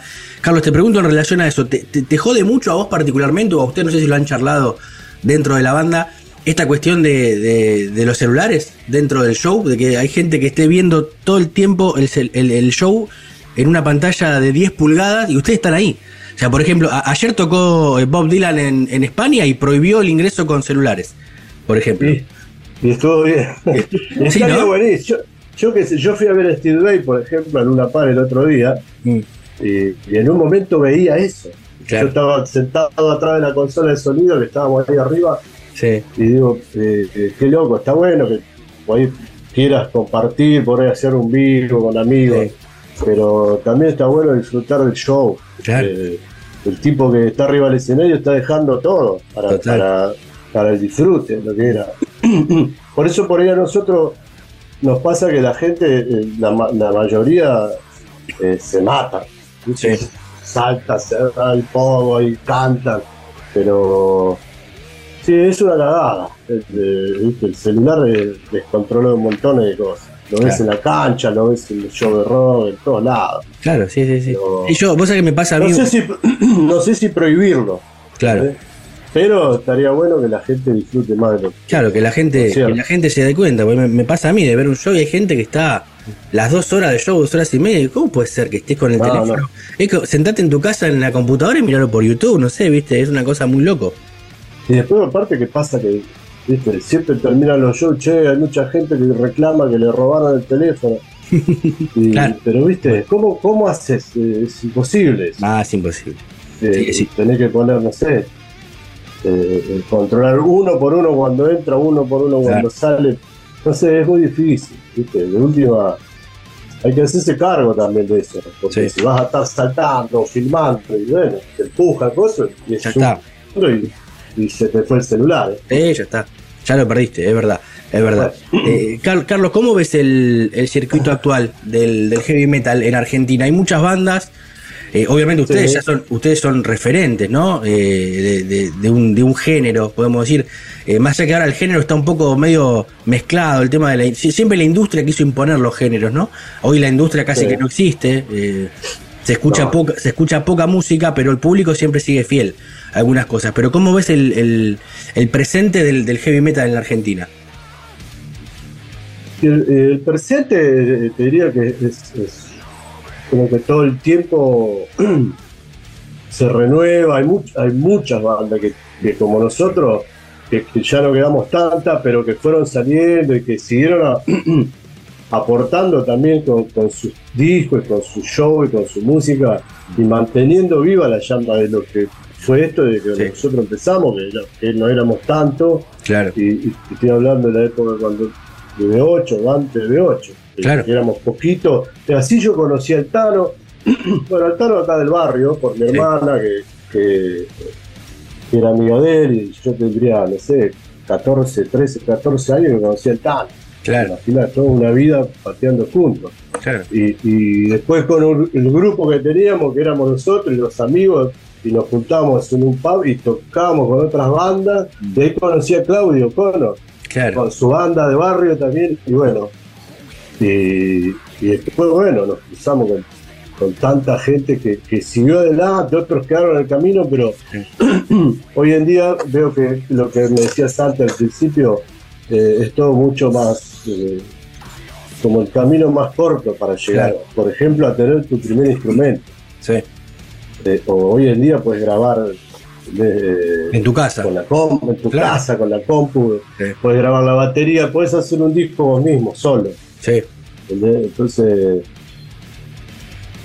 la, la bueno, y, y se fue suplantando también el tema de la industria. Bueno, ahora los, los, los discos te llegan por plataforma, Claro. eh, eh, de otra manera. Sí, sí. yo siempre me quedo con la vieja escuela de tener el disco y siempre- El disco en mano. Sí, Claro, con la fotito y con la, Claro. la letra y con esto. claro. Eh, pero bueno, eh, hay que adaptarse a todo eso y, y bueno, y las bandas nuevas, seguir dándole con... Hay un montón de bandas. Sí. No te nombro así porque hay miles. Nosotros que tocamos, últimamente estamos tocando casi siempre solos también, para Sí. que no, viste, también tuvimos todo un rollo de, de que por ahí nosotros vamos a tocar y las bandas, lo- no sé, vamos, no sé, a- por decirte un ejemplo, a Santa Fe y el productor pone dos bandas Claro. y, y después nos reclaman, che, sí, no, porque el sonido. Eso, eso, eso va de la mano del aprendizaje y de, de Total. estar todo- Nosotros lo hemos hecho. Sí, sí. Hemos puesto plata para vender entrada cuando empezamos, no sé, hacer afiche. Nosotros hacíamos fotocopias. Claro. Kiosquito al lado de mi casa. Claro. Íbamos y lo pegamos en los palos de luz, che, Claro. Hoy te hacen, te hacen el, el- el banner y te lo suben a las redes. Es más fácil hoy. Claro, y ahora viste cómo cambió todo. Sí, un claro. clic y ya lo, te- lo puedes subir. Eh, yo creo que eh, está muy bien el, el, el- sí, sí, el heavy hoy en día eh, en Argentina. Por ahí pasaron un montón de cosas también que cambiaron, como Sí. por ejemplo el tema de los shows después de Cromañón. Claro. Eso fue algo también terrible y, y- y tuvo que salir adelante con muchas normas nuevas y, y adaptarse a eso también. ¿no? Totalmente. Sí. Ojalá que, que nosotros todavía seguimos con ganas. Sí. Tampoco tenemos 20 años. No, no, seguro. Por ahí, por, por ahí las bandas de ahora les falta un poco de, de esto que me contás vos, del sacrificio, como que la ven, Está. está más fácil, está más rápido. Por ahí eso, Está y más- como que la quieren más fácil, ¿no?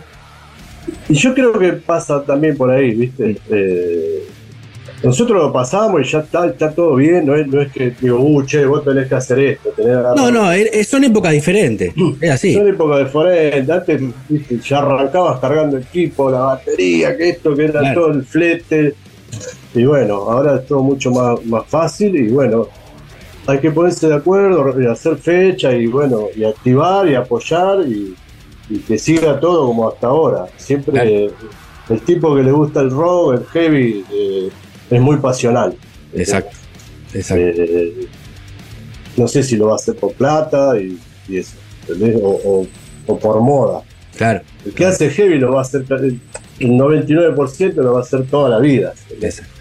Claro. Yo pasé por montones de cosas y siempre, siempre fue esa. Digo, nunca voy a cambiar porque es lo que me apasiona, lo que me gusta, lo que me mueve eh, eh, el interior. ¿entendés? Sí, sí. No, además, ustedes en, ese- en ese sentido nunca, siempre mantuvieron una identidad, ¿viste? No se, no se vendieron a otro palo como para hacer plata, digamos.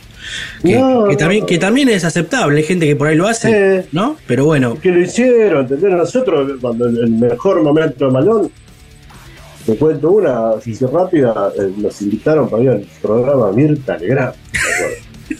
A programas que en eso, te estoy hablando hace 30 años atrás. sí, Estábamos en la compañía EMI sí. y, y el, el tipo de, de- de- de prensa, no me acuerdo quién era, dijo, che, hay una, hay una invitación, y ¿qué vamos a ir a hacer?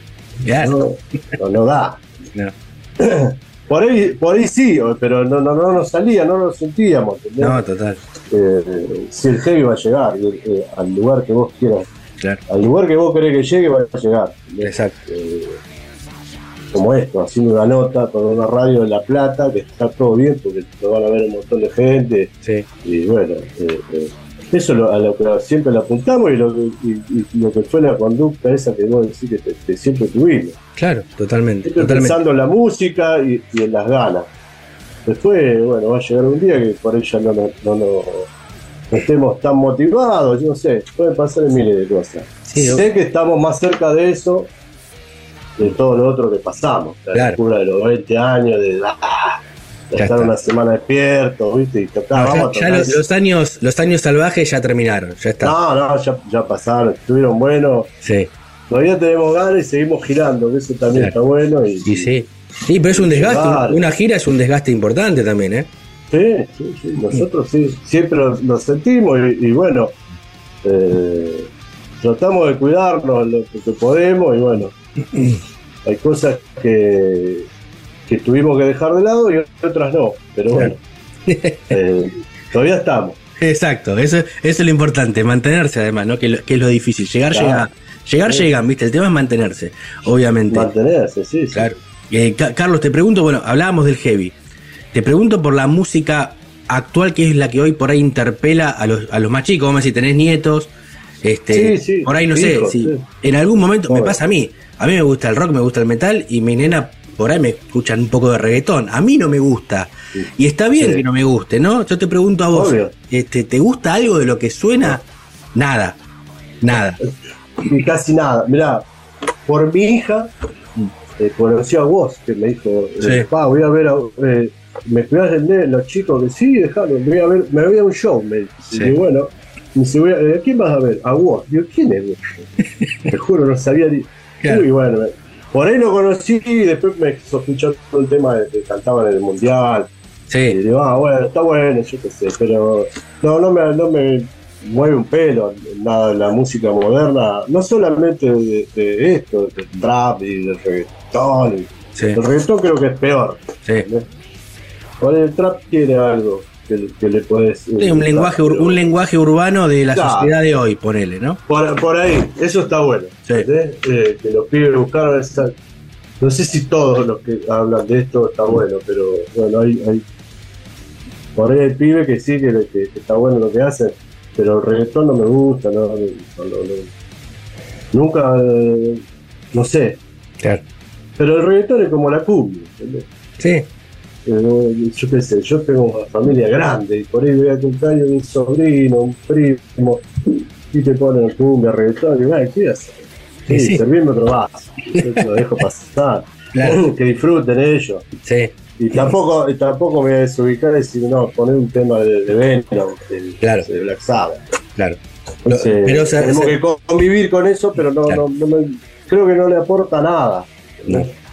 Viste, el rock eh, dentro de su estilo, de- que tiene muchos géneros, Mm. que siempre tiene algo, una banda de rock que, Sí. que te atrapa, no solo lo musical o, o una letra, eh, o no sé, un tema lento, un tema rápido.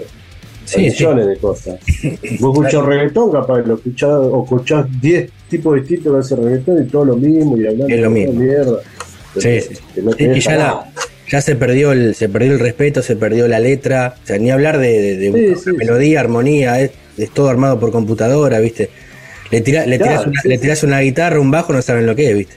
Es así. Si yo una vez tengo un hijo de 21 años y una vez, no sé, que estaba, íbamos en el auto y, y estaba cambiando la radio y me dice, ¿te gusta este? Me puso, no me acuerdo quién, pero un tema se Y yo me agarraba la cabeza y me dice, ¿qué pasa, pa? Digo, yo a, lo- a tu edad quería cambiar el mundo. Claro. Exacto. nos rompimos la cabeza para hacer algo distinto y este hijo de puta, con dos pelotudeces, Sí, ¿viste? te querés Claro. cortar la bola. Claro, es que, es que bueno, como si vos cambió, cambió en ese sentido la época, porque cuando vos eras pibe, como decir, recién me nombrabas este Black Sabbath, pero escuchabas Iron Maiden, este, Sí, era, sí. era otra la música, venimos de, y más atrás de, de los Beatles, de los Stones, de Led Zeppelin, de Deep Purple, es otra cosa con la que uno, uno fue creciendo, ¿no? Es muy difícil eh, sí, sí. hoy en día estar eh, creciendo en el mundo de la música. Si no vas para atrás a ver eso, ¿no? Porque también hay que Claro. hacer la escuela, es, es historia y los discos están para escucharlos. Exactamente. Sí, sí, sí, sí, no, no, no. Eh, Yo por suerte, mira, si fuese sido por mis viejos, a los seis años, cuando empecé primer grado en la primaria, Mm. eh, mi viejo teníamos música y la profesora te enseñaba los acordes, todo, pero era todo chacarera, samba. Claro. Y, y mi viejo eh, me compró a los siete años la primera criolla. Y era tocar en el colegio y los fines de semana vamos a una peña porque él es gaucho y me decía, vamos acá que va a tocar. Y trataba de meternos ahí para que cantemos con mi hermana alguna chacarera, alguna Sí. Pero el día escuché Papo Blue y le dije, no, yo quiero, pa, perdoname, pero Claro. cambio la boleadora por la, la eléctrica. Claro. Y ahí está, a, a partir de ahí, a, a partir de ahí, ¿sentiste que era, era la música siempre en tu vida? Ah, Sí, sí, sí. sí. En- en música te puedo decir que me crié con mis tíos, Mm. mi, mi vieja también de santiagueña del interior, mi viejo de La Pampa, de los gauchos, de, las, de la milonga. Y era, me crié entre, entre músicos, casi todos mis tíos tocaban, cantaban. Pero yo creo que tenía 11 años y fui a la casa, mi primo me llevó a la casa un amigo y el amigo había venido de viaje con el padre, ese que tenía guita. Sí. Y me dice, me traje unos discos, le y le digo, ¡fua! yo me flashé con las tapas. Sí. Eh, eh, había uno de Rainbow, uno de Park, uno de Zeppelin. Y, y hubo uno que me mató, que dije, ¡fua! este- amo esta tapa, no sabía ni quién era. Sí. Y me dice, te lo regalo, porque me traje dos veces. ¿En Mira. serio? Y era Bomber de Motorhead, Oh, terrible, ¿entendés? terrible. Y así arranqué. Claro. Y después, después ellos mismos me hicieron escuchar Papo Blue y eso, y bueno, dije, quiero distorsión a mi, a mi vida. Claro. Qué, lo- qué- qué loco las vueltas de la vida, porque de- después ustedes fueron teloneros, ¿no? De Motorhead, el último show acá en Sí. Argentina. El último show fuimos, tuvimos la suerte de poder estar ahí. Y que fue también algo especial para mí porque yo volvía después de casi un año que me había, había tenido un accidente Sí. y, y tuve una fractura en la pierna y, y cuando me acuerdo cuando empecé el, el tratamiento de rehabilitación el médico me dijo vos querés tocar digo sí yo estaba mal desesperado que quería ¿viste? cambiar no podía hacer nada era una planta mi casa Claro. y digo mira el, el año que viene en mayo eh, viene Motorhead Ozzy Judas Claro. quiero estar ahí. Y me dijo, bueno, vamos a trabajar ahí. Ya que vas a tener que meter más días de. Sí. No importa, iba tres, cuatro veces día al gimnasio en la- donde hice la rehabilitación para poder llegar ese día y llegué con bastones al lugar. Mirá vos, qué loco.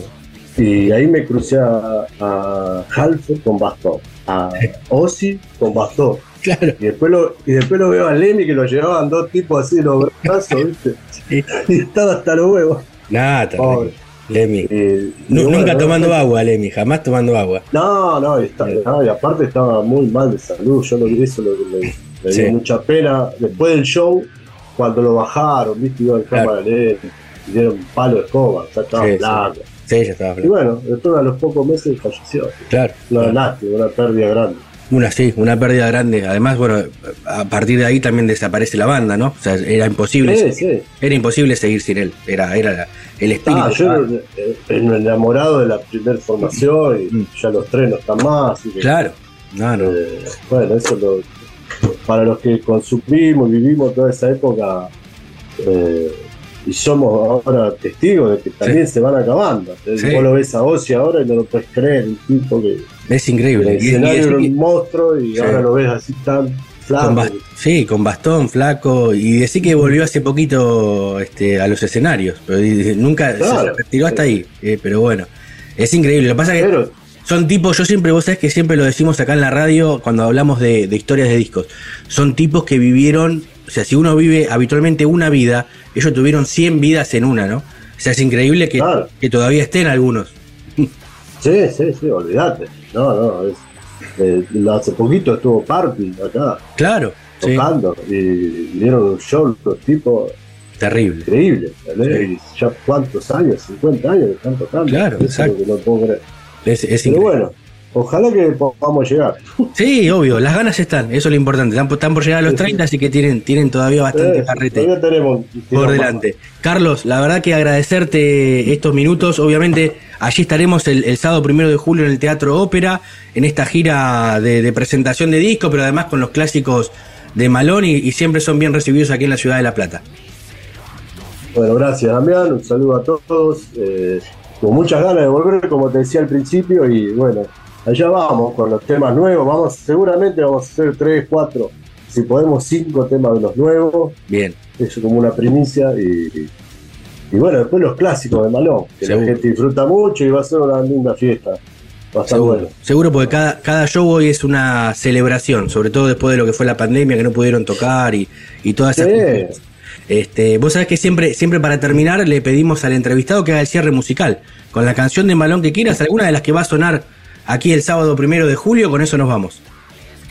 Eh, bueno, dale. eh, creo que es el hit del- de esta nueva etapa y, y el otro día lo veía también. Fue una de las veces que me saqué el auricular como la gente disfrutaba de ese tema, que es Cielo Rojo, Ahí está. que es el- uno- fue el primer corte que hicimos con video y todo. Que, que te cuento una pavada cuando Sí. empezamos a hacer a armar el disco. Ese ese era como que, sí, está bueno.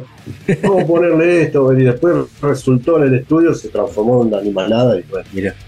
Ahí vamos con Cielo Rojo. Mira qué linda anécdota. Bueno, entonces con Cielo Rojo de Malón nos despedimos. Carlos, muchísimas gracias. Y nos vemos el primero de julio aquí en la ciudad de La Plata. Abrazo grande. Da- dale un abrazo para vos y para todos.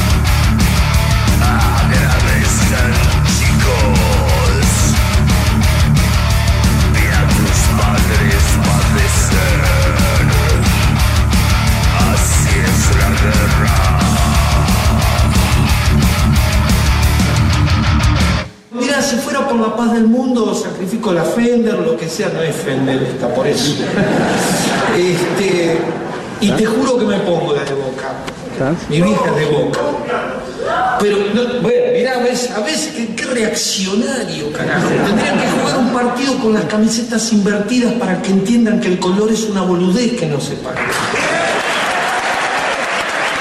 Señores, todo esto es chacha. La cueva y todo lo demás es cháchara.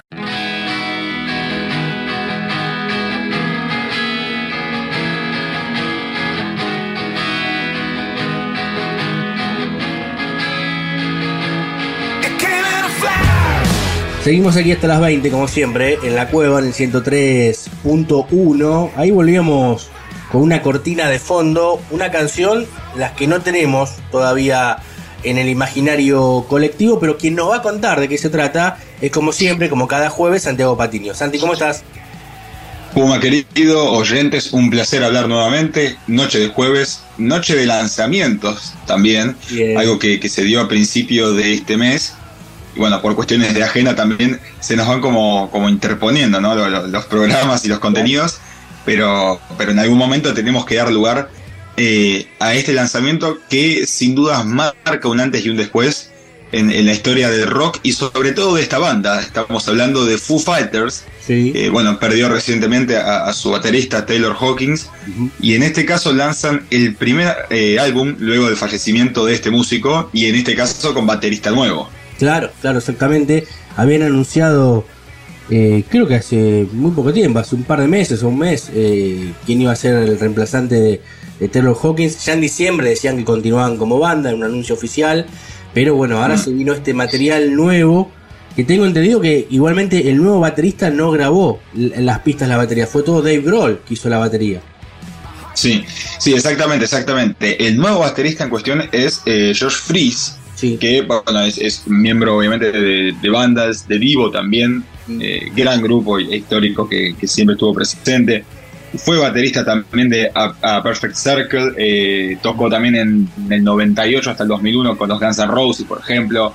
Eh, colaboró incluso con Paramore, fue también baterista de estudio de The Offsprings, Sí. pero como decías vos, en este caso el nuevo material es todo Dave Grohl que supo ser baterista de Nirvana y un Dave Grohl que atraviesa, podríamos decir, el momento más crucial de su vida, ¿no? Eh, eh, qué sé yo, la disolución de una banda co- como Nirvana eh, tras el, fallecimiento de Kurt Cobain y en este caso no la disolución de Foo Fighters, pero un antes y un después, algo que, pegó duro y, algo que se ve reflejado en este nuevo eh, material, sobre todo en esta canción que escuchábamos desde el comienzo, eh, Rescued, y, y habla un poco de cómo la, la- la- muerte de Taylor Hawkins eh, llegó tan de repente, salió de la nada, sucedió tan rápido y luego terminó. Eso es un poco lo que dice la primera estrofa eh, de la canción.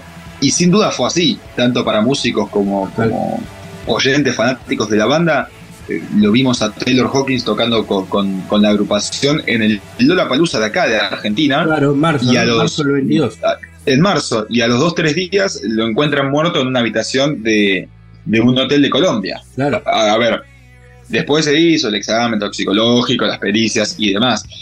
Pero el momento de la noticia fue No, fue durísimo. de un momento para el otro enterarse que falleció. Terrible, Es, terrible. Muy además, duro. Además, muy muy, duro. trágico, muy trágico porque fue en el medio de una gira también, ¿no? Este, entonces, y Mm. como que pega más, porque dice, escuchame, si la semana pasada o hace dos, tres días estaba tocando espectacular, y bueno, pasó, obviamente, pasa, ha pasado mucho esto en el mundo del rock, obviamente, eh, no tanto en el rock moderno, pero bueno, ha pegado, ha pegado muchísimo porque era, no, no era solamente el baterista de la banda, era una parte esencial de Foo Fighters, o sea, siempre lo ha dicho Dave Grohl, era, era su ladero, eh, tantos años, incluso él tomaba el micrófono y cantaba en los shows también, ¿no? O sea, eh, Sí. fue, un golpe, fue un golpe muy duro no solamente para los fans, sino también para la banda, es, es un renacer de la banda, ¿no? El primer disco sin él. Sí, y si bien Foo Fighters siempre contó con muy buenos músicos, Mm. la, la sociedad, en cierto modo, Claro. siempre fue Dave Grohl, Taylor Hawkins, eh, Claro. a nivel composición, eh, a nivel de mística incluso para los shows. eh, yo creo que un poco lo que tenía Dave Grohl en Nirvana al tocar la batería y se lo incorporó y se lo dio también a Taylor Hawkins, que Taylor Hawkins cuando era niño había aprendido a tocar la batería con Charles Smith de los Red Hot Chili Peppers. Entonces, en ese sentido es como que desde muy chiquito mamó, como, solemos decir, eh, un poco de esas características. Dave Grohl en la guitarra, en la voz, pero como decías, también Taylor Hawkins al micrófono cuando hacían, por ejemplo, covers de temas de Queen, eh, incluso los mismos temas de, de, de- de los Foo Fighters donde se, se alternaban entre ellos. Pero era una química perfecta y el balance de- del grupo, sin dudas. Totalmente, totalmente, totalmente. Este, por eso dicen que, bueno, al menos en, lo- en lo que va de, de estos días de lanzamiento, ha tenido muy buena recepción de la crítica. Eh, son 10 canciones, eh, hay letras obviamente fuertes, letras que han golpeado, como esta que, que recién lo mencionabas en este tema Rescue. Hay otras muy importantes, el título incluso del, del disco, pero, pero estamos aquí todavía, ¿no? Si no, estamos, estamos aquí. Claro. Menos la traducción tiene que ver con algo de eso. Sí, sí, se mantienen en pie. Eh, mejor o peor, se mantienen en pie. Eh, recuerdo cuando, cuando anuncian que iban a, a preparar este álbum y, y hacerlo, eh, eh, la foto que se viralizó de los Foo Fighters, que son ellos en una especie de, de calle, pero de noche, y mirando todos a la cámara. y, y es verdad que era la foto, digamos, de promoción de este disco, pero ves las caras y me parece que eso te dice todo, ¿no? Eh, una imagen vale más que mil palabras. Y ves la cara caída de Dave Grohl es, sabiendo que están haciendo un disco y encontrando en cierto modo la motivación para seguir, pero con un dolor que, que no se va. Y, y- y- y con un puñal que es terrible y que va a ser difícil de superar, obviamente. Pese a que la banda ya está realizando algunos shows en Estados Unidos, se está presentando. Eh, se espera que vengan a Brasil para final de, de- de este año o comienzos de 2024. No recuerdo bien ahora. Creo que va a tener también un toque muy emotivo y, y- y cargado como de mucha pasión en ese sentido, porque bueno, Argentina, ah, para bien o mal, terminó siendo eh, eh, el país donde Taylor Hawkins dio su último show. Claro. Eh, entonces yo, hay como una marca personal justamente en Sudamérica con esto. Totalmente, exactamente, el regreso a, a Sudamérica. Tal vez la gira sirva para cicatrizar un poco esas heridas también, ¿no? Eh, obviamente, cuando Dave Grohl mire hacia atrás, no va a estar Taylor Hawkins. Pero bueno, pasa. Hoy los Stones siguen girando sin Charlie Watts, por ejemplo, ¿no? Este, Y es así, y es así. Y saben que, que son músicos y es la vida dentro del escenario y es la vida que han elegido. También, ¿no? Con los riesgos que lleva. También la vida que, que hacen estos muchachos, que no, no es que se toman un, un té de tiro cuando termina el show, ¿no? Este, tienen sus excesos y conviven con eso. Sí, sí, y cada organismo responde distinto también, ¿no? Porque Charlie Watts era el más sano de los Stones y es el primero que falleció sin, a ver, sin tener, sin contar en, en este caso a, a Brian Jones que se dio era- cuando aún eran muy jóvenes. muerte, y, claro. y- y- y lo mirás aquí, Richard, y esto lo decimos con respeto, pero no, no- no es algo que, que otra persona no piense. Que no se metió Richard en su cuerpo y hasta el día de hoy sigue en pie y muy bien. Entonces, eh, es muy loco en ese sentido, cómo responde cada organismo. eh, es una vida muy alocada. El ser, el ser humano no nace para esto, no está acostumbrado para esto. Eh, Totalmente. Totalmente. Es, muy invasivo y algunos lo soportan mejor que otros, es así. Pero bueno, vo- volviendo a, a este disco, escuchábamos Rescue, uno de los temas, un disco de 10 canciones, pero 4 sencillos lanzaron, ¿no? Sí, cuatro, cuatro. Uno de esos era el que sonaba en el comienzo. eh, está también, bueno, por ejemplo, Nothing at All, eh, Beyond Me, Rest, The Teacher. Son, son temas muy cargados de, de emoción con letras duras, principalmente con el foco en eh, un poco el fallecimiento de Taylor Hawkins. Y luego para seguir comentando sobre el estilo musical y hacer un, poco una breve eh, crítica, hay también otro de, de los- de los singles que terminó sonando y siendo como el más comercial de los, de los Foo Fighters en este caso, y, y en un estilo que tal vez la banda no acostumbra a hacer, y con una perlita. Tiene una perlita este tema, si querés lo escuchamos y después te la cuento. Después te la un, cuento. escuchamos un minuto y lo contás, dale. Dale.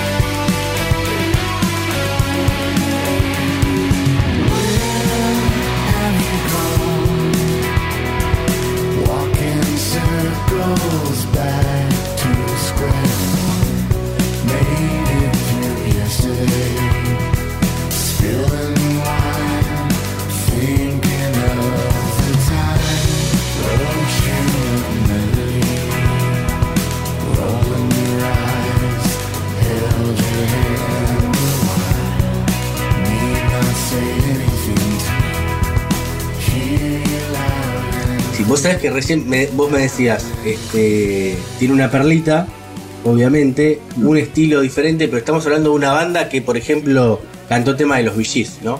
Que en realidad no sabemos dónde puede terminar o qué puede terminar haciendo. Bueno, y sobre todo porque este álbum, pese al fallecimiento de Taylor Hawkins, es el que le sigue a este álbum donde Claro. tocan temas de los Gees. Claro, Eh, eh, es loco, es loco, porque el Foo Fighters había sacado eh, Medicine at Midnight, que es este álbum que, que estamos hablando, y ahí cercanamente se dio lo de Taylor Hawkins, Claro. y es como que en cierto modo cancelaron todos los planes y luego se pusieron en el ruedo de, de- de empezar a, a componer nuevamente. Si prestas atención, este tema en particular, el álbum, pero este tema es, podríamos decir, es un punk melódico, más que un rock alternativo que acostumbra a hacer eh, Foo Fighters. Tiene como al- algunos teclados un poco más electrónicos suaves. eh, es loco, es loco. Este tema había salido el 25 de mayo y, y hay una voz femenina que se escucha por ahí. eh, que uno dice, bueno, habrán con- contratado algún coro. No, es nada más y nada menos que Violet Grohl, la hija de Dave Ay. Grohl, que era, una, que era una chiquita, muy chiquita, que las veíamos siempre en las entregas de premios, en los distintos shows de, de los Foo Fighters, y ahora un poquito más grande, bueno, ya empieza a, a perfilar el costado musical. Claro, sí, vos sabés que hemos visto, no, no obviamente con esta canción, pero creo que en las redes hay algún video de ella dando vueltas, tocando una guitarra, cantando haciendo alguna cosa junto a su padre. Obviamente eh, sigue, sigue el mismo camino, ¿no? Y, y, y Dave Grohl, que le encanta tanto subir gente al escenario, gente del público, ¿no? Imagino que, que va a tener todo el apoyo con la hija. Sí, sí, de la hija y de los fans también, porque esa crítica se da bastante. Con los Rolling Stones pasó con el fallecimiento de Charlie Watts, de que cuando murió muchos decían, ah, bueno, se tiene que separar, listo. Claro. Eh, si siguen dando giras y shows es medio una falta de respeto. Eh, yo creo que hay que ponerse en el lugar del músico. O sea, eh, y, y Dave Grohl justamente sobre, sobre este disco, él mismo dice, eh, nosotros seguimos girando y seguimos en pie porque sabemos que es lo que a Taylor Hawkins le hubiese gustado. Totalmente. Claro. Eh, y sabemos que en el fondo él quiere que sigamos haciendo esto y que no paremos. Eh, entonces, él lo, lo que explica es que en cierto modo toma esa fuerza de Taylor Hawkins y lo describe algo así como que proviene, vaya uno a saber de dónde, porque si Sí, bien sí. Taylor Hawkins se va al cielo, hay una especie de como de presencia, de fuerza que, que siente todo el tiempo y que eso es un poco el motor de vida de, de- de los Foo Fighters eh, actualmente, que rinden homenaje constantemente, porque si bien este disco está dedicado a él y las letras son para él, hay letras que en su momento tuvieron un enfoque distinto, ya sea para algún amor, alguna historia familiar, y en este caso se aplica a, a Taylor Hawkins. Por ejemplo, My Hero. Claro. Por ejemplo, que en los últimos shows que dio Foo Fighters ahora este último fin de semana, Dave Grohl se la dedicó. Claro, exactamente. Yo creo que lo más duro es en este caso, y, y estamos haciendo el paralelismo obviamente con los Stones y lo que pasó con Charlie Watts, que justo también fue su baterista. Lo más duro, eh, por ahí no en un disco de estudio, pero sí durante la gira, lo más duro es para quien lo está reemplazando eh, en el momento, ¿no? Eh, eh, porque obviamente va a estar siempre presente, incluso la gente, los fans, van a aplaudir, van a ovacionar, pero la presencia y el sentimiento de, de, de Taylor Hawkins en Foo Fighters no, no se va a olvidar lo mismo y lo propio con, con Charlie Watts en los Rolling Stones, ¿no? Eh, Pero son animales de, animales de escenario que, que van a morir justamente arriba de un escenario. Es la vida que, que llevar ellos. Sí, y yo creo que en cierto modo está bueno que uno como fanático, como oyente de la banda, brinde ese apoyo al integrante nuevo en cuestión, sobre todo si se trata de un fallecimiento, ¿no? Porque tal vez ahí sí distinto es cuando se da una pelea entre los músicos y alguien termina banda. rechazando la banda, como pasó por ejemplo dos veces incluso con Fruciante en los Chili Peppers. Claro. Que llegó George Klinghoffer, que es un gran guitarrista, que hicieron álbumes eh, muy buenos, la verdad, con los Chili Peppers. Pero a nivel fanatismo, a algunos les cayó bien y a otros no tanto. Claro, Eh, pero en este caso, que se trata de un fallecimiento, eh, está bueno ese apoyo y, y decir, che, como Taylor Hawkins no va a haber, pero mirá qué buen baterista que agarraron, ¿eh? No es cualquier cosa esto. No, nada más tiene, tiene un currículum, no es que dijeron, "A ver, ¿de dónde sale este pibe? Este, recién Claro. lo mencionabas. con los El, primo de un Claro. amigo toca la batería, eh, capaz se puede Claro. sumar. pero- No, olvídate. No, olvídate. Además, una banda, ya, la, ya una banda de, de- del estilo de, de Foo Fighter y además con la trayectoria ya que tiene, no estamos hablando de una banda de 5 años, de dos discos, es una banda ya que tiene 25 años, que tiene más de 10 discos, eh, con el peso de Dave Grohl, que, que fue el batero de, de Nirvana, entonces no, no es sencillo, ¿viste? meterse también de lleno en esa banda. No, y, y no es cualquier banda, de vuelta, como decías Claro, vos. no Si, es una banda un poco más, más under, eh, no es que pasa desapercibido el fallecimiento, porque es sin duda es algo terrible e importante para la banda, pero tal vez el nivel de composición, de estructura que tienen los músicos es distinto. No, Es distinto. Taylor Hawkins no era solo un gran baterista, sino que tenía un estilo. Eh, él, mismo, él mismo decía que se nutrió de muchos bateristas y que era un, un privilegio y un placer darse cuenta que hay nuevos bateristas que se nutren de él y sacan cosas de él para, para tocar. Sobre, es loco porque a- a- ya debe ser, creo que, el cuarto programa que, que estamos charlando de los Foo Fighters. En su momento, con el, con el lanzamiento de- del disco Medicine at Midnight, cuando hablamos del fallecimiento de Taylor Hawkins Taylor. y luego el homenaje. El homenaje. Claro, Eh, también. Los shows y ahora estamos nuevamente con, con ellos. Sí, sí, sí, la verdad que sí, vale la pena porque además nos gusta mucho a la, a la gente también, es una banda que nos quedó, además es- esta cuestión, ¿no? De, de Taylor Hawkins, viste cómo es el argentino, es, eh, eh, es muy eh, pasional y dice, bueno, el último show fue acá, entonces también es algo que, que- que queda, queda y va, a quedar para siempre, obviamente, este de, de Foo Fighter que, como decís vos, está presentando nuevo disco, siempre los lanzamientos son bienvenidos, nos gusta hablar acá, los traemos a la cueva, escuchamos dos canciones ya, con una volvimos, otra escuchamos un poquitito, nos falta escuchar una canción completa. Una canción completa. Pasó Rescue en el comienzo, la que escuchamos en el medio, esta un poco más comercial, como decíamos, era Show Me How. Me y How. falta otra también dedicada nada más y nada menos que a Taylor Hawkins, que en paz descanse obviamente, y que Foo Fighters en cierto modo está haciendo un homenaje increíble, porque ves cómo están tocando en vivo y se mantienen más vigentes que nunca y con un peso emocional que no es fácil de llevar, no es fácil de mantener, de subirse todo el tiempo al escenario, sabiendo que falta algo, que falta algo, pero que a su vez está presente, como dice eh, Dave Grohl y el resto de los músicos. Alguna fuerza hay por ahí que nos impulsa a seguir, sobre todo a sacar un álbum y, hacer giras. Claro, totalmente, totalmente gran- grandes palabras de, de Dave Grohl y obviamente este disco que, que ya se puede escuchar en todas las plataformas, obviamente en formato físico, como siempre decimos, para el que tenga el dinero lo quiera poner, seguramente va a poder Ya ni, conseguirlo. siquiera, no, ya ni siquiera es el que quiera, sino el que tenga el dinero. El que tenga, sí, el que tenga el El dinero que- el que quiera pueda. el que pueda se lo compra en vinilo, se lo compra en CD, o si no lo escuchás por, por alguna plataforma y, y listo, y listo, ya está. Lo bueno que, que, que siguen sacando canciones, que es lo importante, nuevos discos, nueva música y buena música, que es la que traemos aquí cada jueves en la cueva. Así es, así es. Bueno, ¿te parece si cerramos con uno de, de los nuevos? Dale, dale.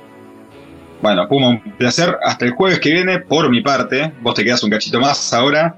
Pero, pero sí, sí. Cerramos con Foo Fighters, nuevo disco, nuevos temas. Pasó Rescue, pasó Show Me How.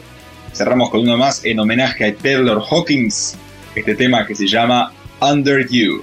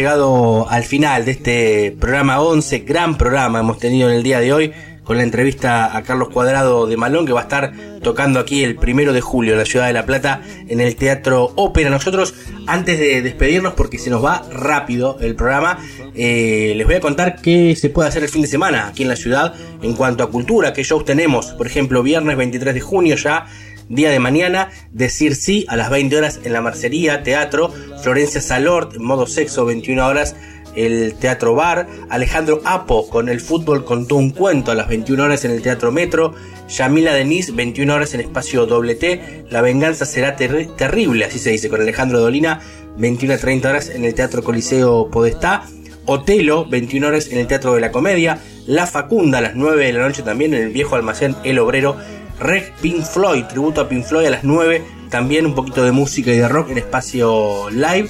Y cuando las ranas críen pelos, esto 22.45 en el Teatro Estudio. Ya en día sábado, 24 de junio, El Camino a la Tercera a las 18 horas en el Teatro Metro de La Plata, mira, justo en el día del cumpleaños de Lionel Messi. Nuevo día, 18 horas en el Teatro Ópera, temporal, 19 horas en el viejo almacén El Obrero. Jairo va a estar a las 9 de la noche en el Teatro Coliseo Podestá. Otelo nuevamente, 21 horas en el Teatro de la Comedia. Tute Cabrero a las 9 de la noche en el Altillo del Sur. Pequeña Patagonia, también 21 horas en la Mercería Teatro. Y Diego Aramburu, también 9 de la noche allí en Espacio Live. Y ya llevando al día domingo para terminar este fin de semana de agenda cultural, domingo 25 de junio, tuvo Karma a las 16 horas en el Teatro Metro.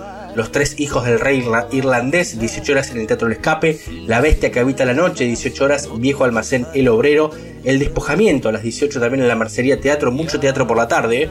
Otelo a las 20 horas en el Teatro de la Comedia, con el cuchillo entre los dientes, 20 horas en el Viejo Almacén El Obrero, y Fábregas más Angiao, más comedia, 9 de la noche en el Teatro Coliseo Podestá. Hasta aquí hemos llegado con la agenda, hasta aquí hemos llegado con el programa 11 de la cueva, como siempre, en 221 Radio. Nosotros nos reencontramos el próximo jueves a las 6 aquí en el 103.1 para hablar de rock. Abrazo grande, nos vemos, chau chau.